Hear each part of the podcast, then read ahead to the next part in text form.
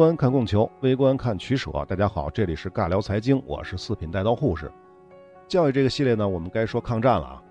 一九三七年全面抗战爆发，当时的国民政府呢，对教育提出的方针呢是战时须做，平时看，一切仍以维持正常教育为主旨。说白了就是能不变就不变。实际上怎么可能呢？一九三八年，国民党临时全国代表大会通过了《中国国民党抗战建国纲领》。其中涉及教育的条款呢，是有这么几条：第一，修订教育制度和教材，推行战时教程，注重于国民道德之修养，提高科学之研究与扩充其设备；第二，训练各种专门技术人员，予以适当之分配，以应抗战之需要；第三，训练青年，以能服务于战区及农村；第四，训练妇女，以能服务于社会事业，以增加抗战力量。这个就不用解释了吧？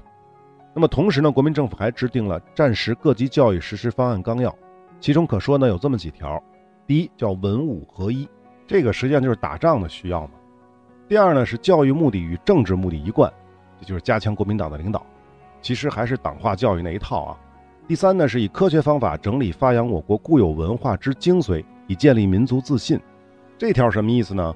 实际上就是要防范日本的文化侵略和腐蚀。比如那个所谓的什么“崖山之后再无中华”，这个说法实际上就是侵华前后日本学者提出的。那么，一九三九年的三月，蒋介石专门做了题为《今后教育之基本方针》的讲话，其中呢再次明确了国家的生命力由教育、经济、军事三因素组成，而教育是基本，是经济和军事的总枢纽，强调了切不可忘记战时应做平时看，切勿为应急之故而丢却了基本。那基本是什么呢？那基本就是教育嘛。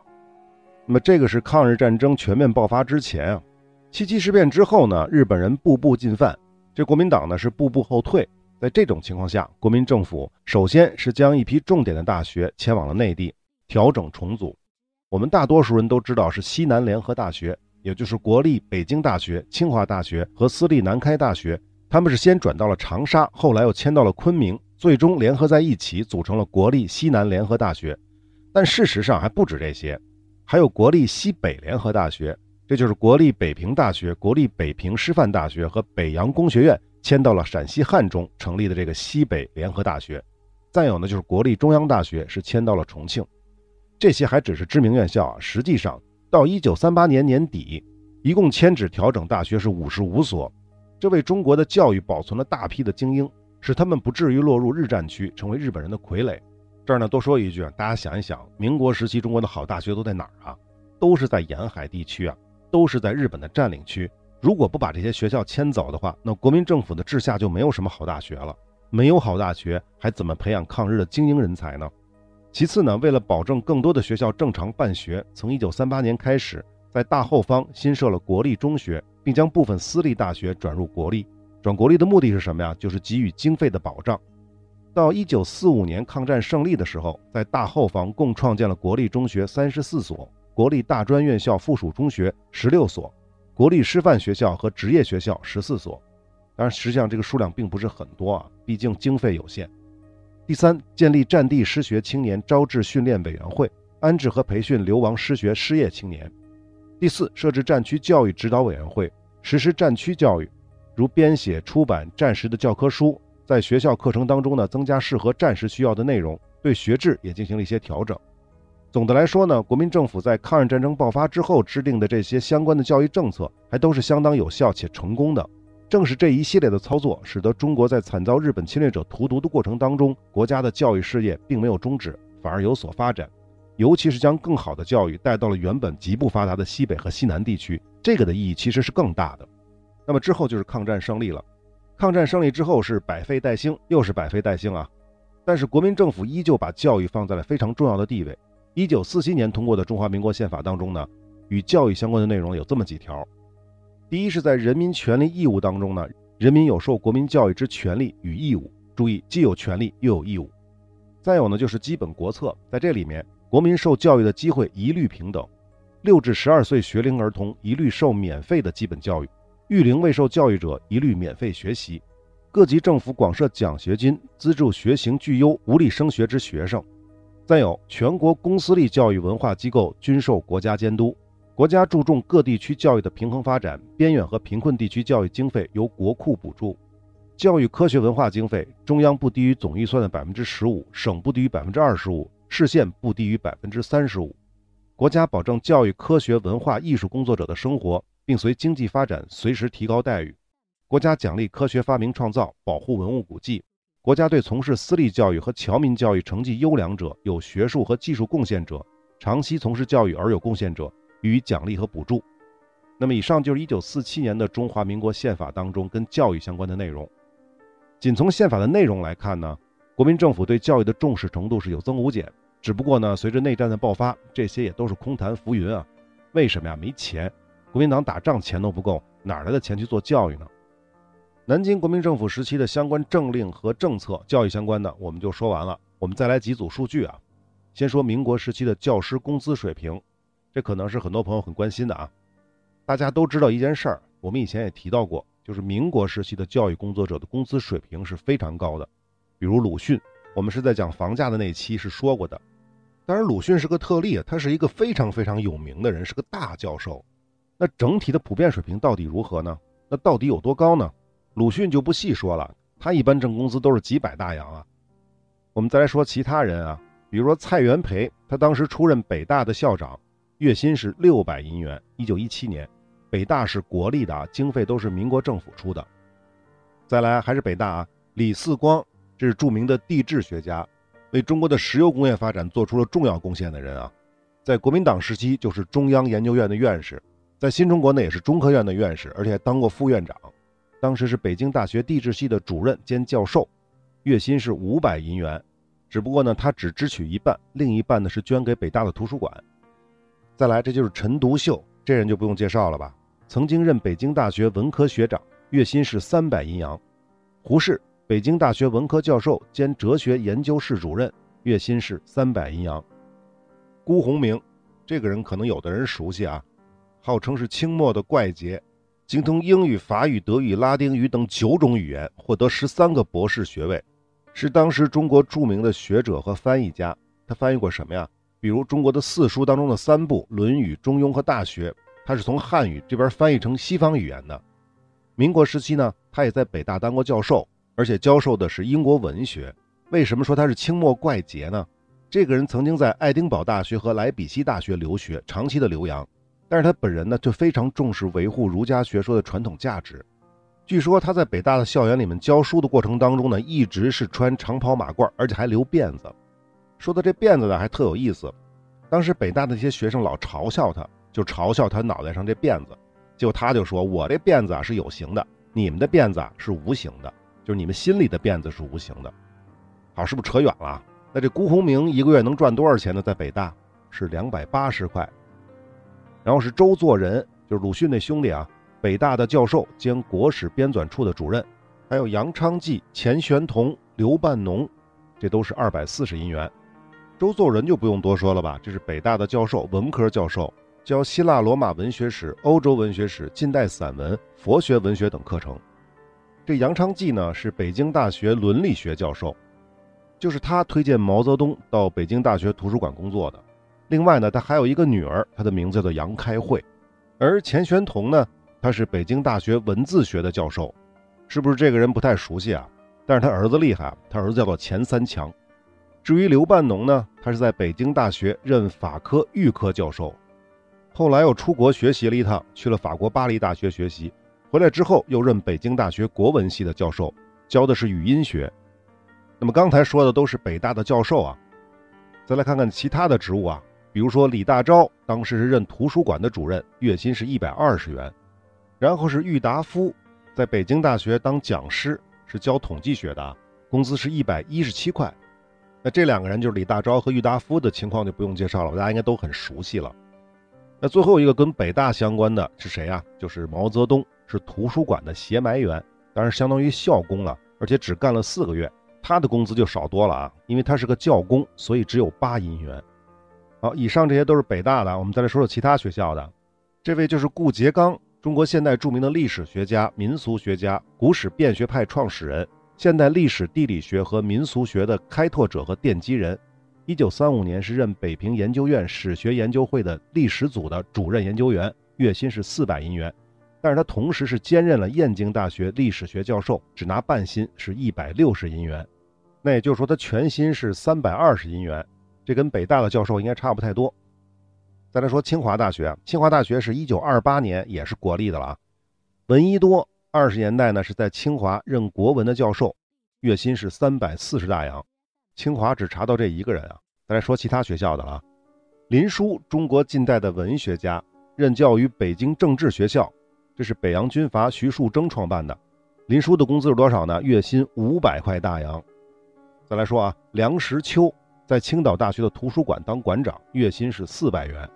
说到这儿呢，还有一个青岛大学的一个人啊，这个人叫做李云鹤，是青岛大学图书馆的办事员，他的薪水是三十块，相当于也是校工啊。大家知道李云鹤是谁吗？他还有一个名叫江青。好，以上就是我能查到的当时主要的些大学，他们的教授也好，普通的教工也好，校长也好，他们的工资水平。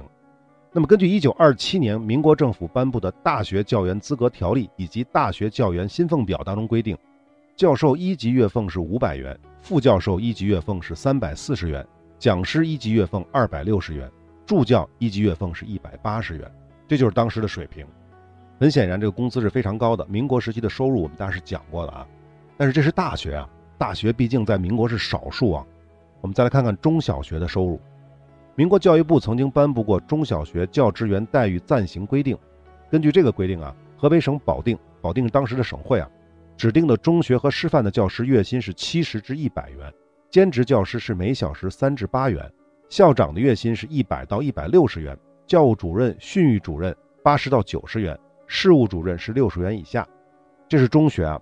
小学教师的薪水就比较低了。根据一九一四年统计，河北全省小学教员最高月薪不超过二十四块，最低十六块，平均二十块。如果是乡村的教员，那就更低了，每月仅四五块。当然，这个说的是河北省啊。那北京的小学老师会不会收入高一点呢？我的这个材料里是没找到啊。但是巧了，我有一位亲戚曾经就在民国时期在北京做过小学老师，他跟我说过，当时的收入是三十块。显然是比河北高不了太多啊。那么说到这儿，大家是不是感觉跟以前的想法、跟以前的概念有所差距啊？就是民国时期这些老师的收入水平貌似没有那么高啊。那么民国时期的这些教师收入水平到底算高还是算低呢？我找到这么一组数据啊。一九一八年，清华的外籍教员曾经在北京西郊调查了一百九十五家居民，其中一百家为汉人，九十五家为满人。这个结果显示呢。北京市郊平均五口之家年收入至少要一百银元，五口之家最少要一百银元。那么除一下就知道，最低生活水平每人每年二十块大洋，摊到每个月是一点六六块银元。当然，这个是北京市郊了，当时不属于北京市，属于河北直隶啊。那北京城里面呢？我之前说过的那些最普通的、没有什么技术要求的打工者，月收入大概是小几块大洋。雇一个保姆，一个月就三块大洋。一般卖力气的力工，干一天的活能赚一个大洋。人力车夫的月收入是七八个大洋。就说这种收入是可以保证一家人吃得饱饭的。如果这么算下来的话，普通的小学老师收入二三十块，应该还算是比较体面的，对吧？但是呢，我们不能跟最底层的人去比较，不能用最低生活水平去比较，对吧？这个不合理。那跟谁比才合理呢？跟公务员比最合理，因为都是国家雇的，对不对？我们来看一下民国时期的普通公务员，他们的工资是怎么样呢？民国的低级军官收入，大家猜猜是多少？就十来块大洋。一个普通的警察月收入是八块大洋，一般的县长工资只有二十块。很显然，民国时期的中小学老师的薪资啊，当然我们这个不含乡村教师啊，肯定还是高于社会平均水平的。但是小学老师高的并不是很多，中学和大学的老师收入还是非常可观的，尤其是大学。随随便便就是几百大洋，而一九二七年的数据，民国政府的部长薪水不过是六百块，南京政府时期呢，部长的薪水也不过八百块。所以啊，综上所述，我们可以确认，民国时期国家对教育的投入力度还是相当大的，起码在主观意愿上对教育的重视程度没得说。只不过呢，民国政府无论是北洋时代还是南京时代，是不是能够持续的拿得出那么多经费是另外一回事儿。所以啊。拖欠教师工资的情况在民国是一直都存在的，尤其是南京政府执政的中后期，没钱嘛，那就只能超发货币。在这种情况下，广大的教师是不是还能维持之前的生活水平，那就不一定了。还有一个问题，为什么民国时期的老师从小学到大学，他的收入差距如此之大呢？乡村教师几块大洋，小学二十块，中学一百多，大学好几百。尤其是跟当下比啊，跟现在比，如果现在的小学老师普遍月收入是五千块的话，按这个比例来算，那大学教授应该绝不可能到五万块。这个是我猜的啊。我也不知道现在大学教授一个月能挣多少钱，有清楚的朋友可以留言补充一下。但是注意，我们只关心正常的收入、正常的工资，就是国家发的那部分，外快是不能算的。好，回到问题，为什么民国时期的老师从小学到大学，他的收入差距如此之大？这个原因特别简单，因为跟现在相比啊，民国时期的普遍受教育水平是非常低的，学历越高，人就越少。尤其是能到大学当教授的，基本上都是社会的文化精英了，它的总体数量是非常有限的，所以在供求关系上自然是占到优势地位。那你给钱给工资就只能往高里给，就是这个道理。那么现在就完全不同了，虽然从人口比例上来看，博士的比例还是要比本科低的，但是市场的供给和需求相对是平衡的，甚至说呢，从某种意义上讲，由于中小学老师的工作压力更大。收入相对更低，反而这部分的缺口是比大学老师还要大一些的。换句话说，在民国时期，如果你能在大学里面当教授，当然我指的是好大学啊，基本上就可以说是这个行业里的少数的顶尖人物了。可是现在呢？现在肯定不是这样了。好大学的教授有的是，敢说自己都是这行业里的顶尖人物吗？显然不是嘛。说了这么多，大家应该就明白了。所以以后你要再听到一些什么教授之类的老哭说自己穷，说如果是民国的话，我们的收入有多高多高，您就知道该怎么怼他了。时代在发展，社会在进步，根本就没有可比性，不能跟现在比。好，最后再说一说民国时期跟教育相关的其他统计数字。先说小学啊，一九二九年全国共有小学二十多万所，这包括各种小学，什么简易小学、短期小学、初小、高小什么之类的。那么学生呢，一共是九百多万人。到一九三六年，小学的数量增加到三十二万所，学生数量是一千八百多万人。抗战爆发的一九三七年，小学呢锐减到了二十三万所，学生呢减到了不到一千三百万人。到一九四五年，抗战结束，小学的数量增加到二十七万所，学生数量呢增加到了两千两百万人。但是呢，当年的失学儿童却高达一亿七千万。这是小学，我们再来说中等教育。一九二八年，全国有中等学校一千三百多所，学生二十三万人。到了一九三六年，增到了三千多所，六十三万人。全面战争爆发之后的一九三七年，减至一千九百所，将近四十万人。但到了一九四六年十月，则发展到了四千多所，一百五十万人。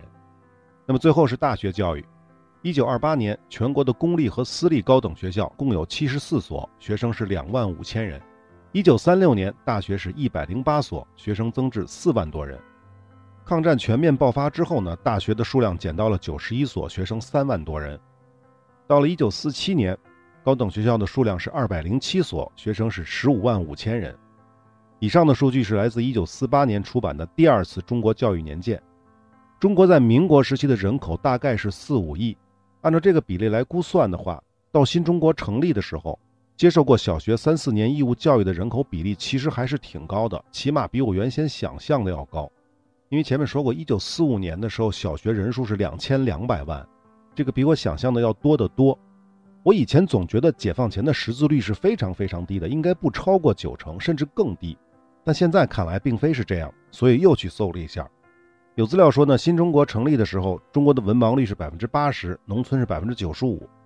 但是即使这么算下来，中国识字的人口也有一亿多人。虽然比起那些发达国家比例上还差得很多，但是大家都应该知道，那个时候的中国绝大部分的人口都是农民，比例大概是百分之九十以上。如果这么算的话，当时中国城市人口的识字率其实已经很高了。另外呢，从绝对数字上来看，全世界排下名，当时中国的识字人口应该是世界第三。这可不是瞎说啊。大家想一想，那个时代啊，就是四九年前后，全世界超过一亿人口的国家一共也没几个。他们分别是中国五亿人口，印度当然指的是现在印度的领地啊，不含巴基斯坦和孟加拉，差不多是三亿多。苏联是一亿八，美国是一亿五，除此之外就没了啊，没有超过一亿人口的。而且刚才也说了，印度当时还不是一个国家。即便印度当时算一个国家，大家知道吗？到目前为止，印度的文盲率竟然还高达百分之二十多，可想而知当年什么样了。要多说一句啊，目前世界上文盲最多的国家也是印度啊，没有之一。啊，又扯远了啊。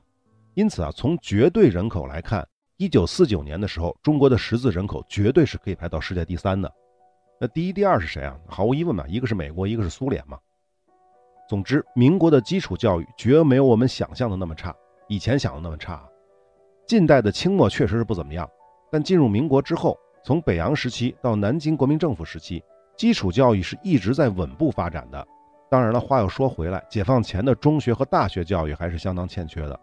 这其中的原因呢，一方面呢在于义务教育不能覆盖到中学，再有呢就是中学和大学的费用太高了，普通人家是不可能承受得起的。毕竟当时的中国是世界上人均最穷的国家之一。好，教育系列的中国部分我们就全说完了啊。解放后的内容我们也就不讲了。新中国的教育发展速度毫无疑问是神速。我们来随便说几个数字就行了。一九六四年的时候，中国人口是七亿，识字率达到了百分之五十，绝对是识字人口世界第一。这是六四年。一九七八年改革开放的时候，中国人口将近十亿，识字率百分之七十五。一九八六年，中国颁布了义务教育法，自此中国大陆地区开始实行九年制义务教育。到二零零一年，中国基本扫除了青壮年的文盲。二零一零年，中国大陆总人口是十三点四亿，文盲率是四点零八，百分之四点零八啊。那至于今天这个数字，只能比现在更低了啊。而中高级的教育也是不在话下的。大陆现在是十四亿人口，高中学历大概有六到七亿，专科学历大概有两亿，本科学历是五千万到六千万，硕士大概是九百万，博士大概是八十万。那最近几年的每年高考的人数大概是一千万左右，每年毕业的大学本科生是大几百万。有数据说，二零二一年高校毕业生的总规模已经高达九百万，二零二二年甚至会突破千万。不过看到这儿我有点糊涂了，为什么参加高考的一千万，而毕业生差不多也是一千万呢？这我真不是很明白啊。统招的本科毕业生自然不可能有一千万，所以我猜呢。刚才说的这个高校毕业生的总数，一方面是包括中专、大专，而本科部分呢，也可能把各种民办的高校、成人自考之类的全都算上了。那么现在回头再想想啊，中国本科学历人口大概是两亿啊，而全世界超过两亿的人口有几个？大家知道吗？我现在告诉大家，一共是七个，他们分别是中国、印度、美国、印尼、巴基斯坦、巴西和尼日利亚。这其中只有美国有可能跟中国相比，因为美国的人口是三点三亿。我能查到的数字。二十五岁以上的本科率是百分之三十三，也就是说，美国实际的本科人口大概是六千万到八千万左右。所以这么算下来，中国已经从建国初期的全球识字人口第三的国家，发展为世界上本科人口第一的国家。这个便是新中国教育的最大的成果。不过呢，凡事都是有利就有弊。新中国的教育模式基本是学的苏联，而苏联呢学的是德国，玩的叫通识教育。说白了就是一种快速的模式来培养大量的人才，而且是通识人才。它的好处就是快，快速的提高整体的国民素质。但是它也有问题，也有弊端。尤其是改革开放之后到现在这段时间，弊端是越来越明显了。那么到底有哪些弊端呢？其实大家心里都清楚的。今天的时间差不多了，我们下期再来讲这个内容。那么下期也是我们教育系列的最后一期了。那我们下期再见。